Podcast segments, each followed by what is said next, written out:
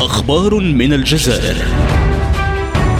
برنامج يرصد الواقع السياسي والاقتصادي والاجتماعي في الجزائر. أخبار من الجزائر. يوميا يوميا على ريم راديو.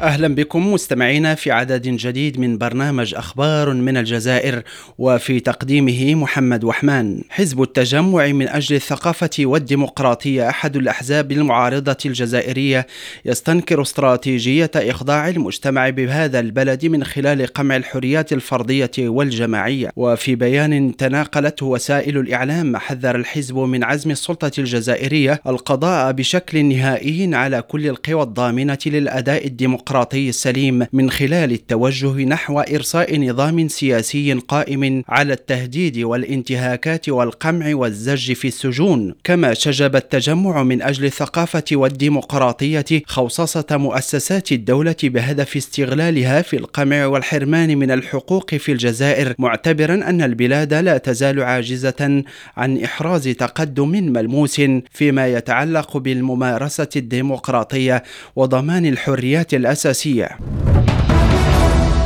في موضوع آخر كتبت صحيفة العرب اللندنية في عددها الصادر أمس الأحد أن المجلس التنفيذي للاتحاد الإفريقي رفض اعتماد مشروع الاستراتيجية والإطار السياسي لشراكات دول الاتحاد الإفريقي الذي يهدف ظاهريا إلى فتح المجال أمام مشاركة واسعة في جميع المؤتمرات والقمم التي تتعلق بشراكات الاتحاد. الصحيفة أوضحت في مقال تحت عنوان مناورة جزائرية فاشلة لتأمين حضور البوليساريو في شراكات الاتحاد الأفريقي أن هذا المشروع الذي تقف خلفه الجزائر وعدد من القوى الداعمة لها يستهدف في واقع الأمر مأسسة إشتراك بعض الكيانات ومن بينها جبهة البوليساريو الانفصالية في الشراكات الدولية التي ينسجها الاتحاد الأفريقي. العرب اللندنية أبرزت أن المغرب تصدى بجانب العديد من الدول الإفريقية